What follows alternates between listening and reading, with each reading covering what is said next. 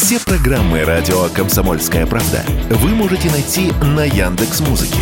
Ищите раздел вашей любимой передачи и подписывайтесь, чтобы не пропустить новый выпуск. Радио КП на Яндекс Музыке. Это удобно, просто и всегда интересно. Политика на радио КП.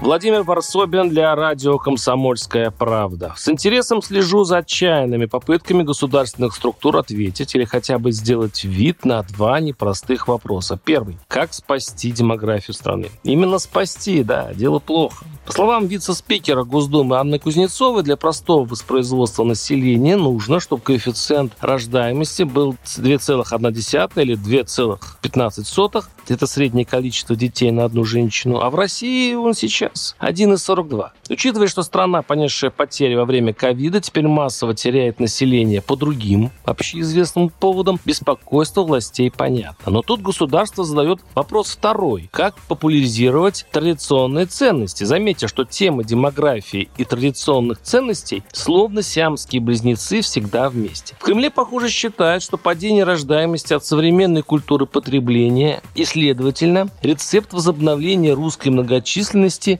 не затейлив. Русской молодой семье нужно дать денег, научить любить родину, ее старые патриархальные давайте честно назовем их так, традиции, чтобы люди, как в старину, ходили в церковь, чтили Бога, правительство, старших и рожали. Трех-четырех хотя бы, а лучше пять-шесть. Вот такой у нас избран метод романтический. В Госдуме вчера по этому поводу даже собрался очередной совет заседания комиссии по защите материнства и детства, в котором принял участие сам зам главы Совбеза Дмитрий Медведев. Сказано было много умных слов, размышляли, как должна выглядеть, цитирую, государственная демографическая пропаганда многопоколенной традиционной российской семьи, говорили о формировании роли мужчины в семье и обществе из-за создания специальной межведомственной комиссии при президенте РФ по народу сбережению и укреплению демографического потенциала мужчин. Было много слов о поддержке студенческих семей, репродуктивный потенциал которых, цитирую, не раскрыт, что наша цель сейчас, опять цитирую, сохранить наших детей, наших подростков, вырастить их в правильном обществе, чтобы у них было правильное понимание страны, в которой они живут, и правильное понимание традиций.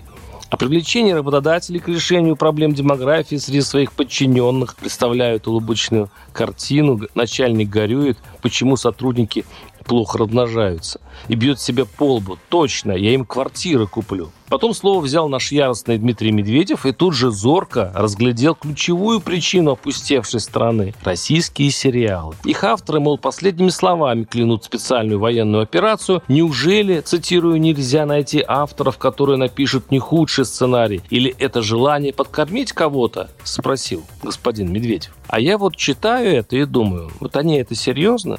Неужели они еще не поняли, в какой стране живут и в каком веке? Тут даже Китай дрогнул повинуясь одному из главных законов человечества и природы, технический прогресс неминуемо снижает рождаемость. В этом году китайцев час средняя зарплата приблизилась к европейской, впервые за столетие стало меньше. Бурную рождаемость дают государства нищие, потому что, тут, кстати, чиновники правильно соображают, появление третьего, четвертого малыша происходит, как правило, не от веры или традиций, а от бесправия женщин и мудрого расчета бедствующей популяции несчастной страны, примитивных семейных хозяйств хозяйствах нужны рабочие руки. В условиях России это не работает. Средневековые мантры о духовности и традициях, конечно, не заставят современное вестернизированное поколение толпой двинуться в роддом. Финансовые пряники могут помочь, по примеру материнского капитала, но своеобразным образом. Проехавшись по стране, я, к своему удивлению, обнаружил, как это работает. Фермер из Тюменской области, например, мне живописно обрисовал ситуацию. Цитирую. «Беда в том, что государство наплодило столько дотаций, пенсий и пособий, что на деревне работать бросили. Зачем? Они эффективно разводятся, матери-одиночки получают пособие, то все, набегает 30-40 тысяч на семью, они огороды и скотину забросили. А зачем работать, когда вместо сельского хозяйства пятерочка? И так в регионах говорят все предприниматели, чиновники. Где выход? Думаю, все намного проще. Поэтому выход абсолютно нереальный. Дети любят рождаться там, где будущее просматривается далеко-далеко, где все понятно, просчитываемо и стабильно. В лихолетие люди не рискуют плодиться. Вот в чем беда. Варсобин, телеграм-канал, подписывайтесь, там есть все.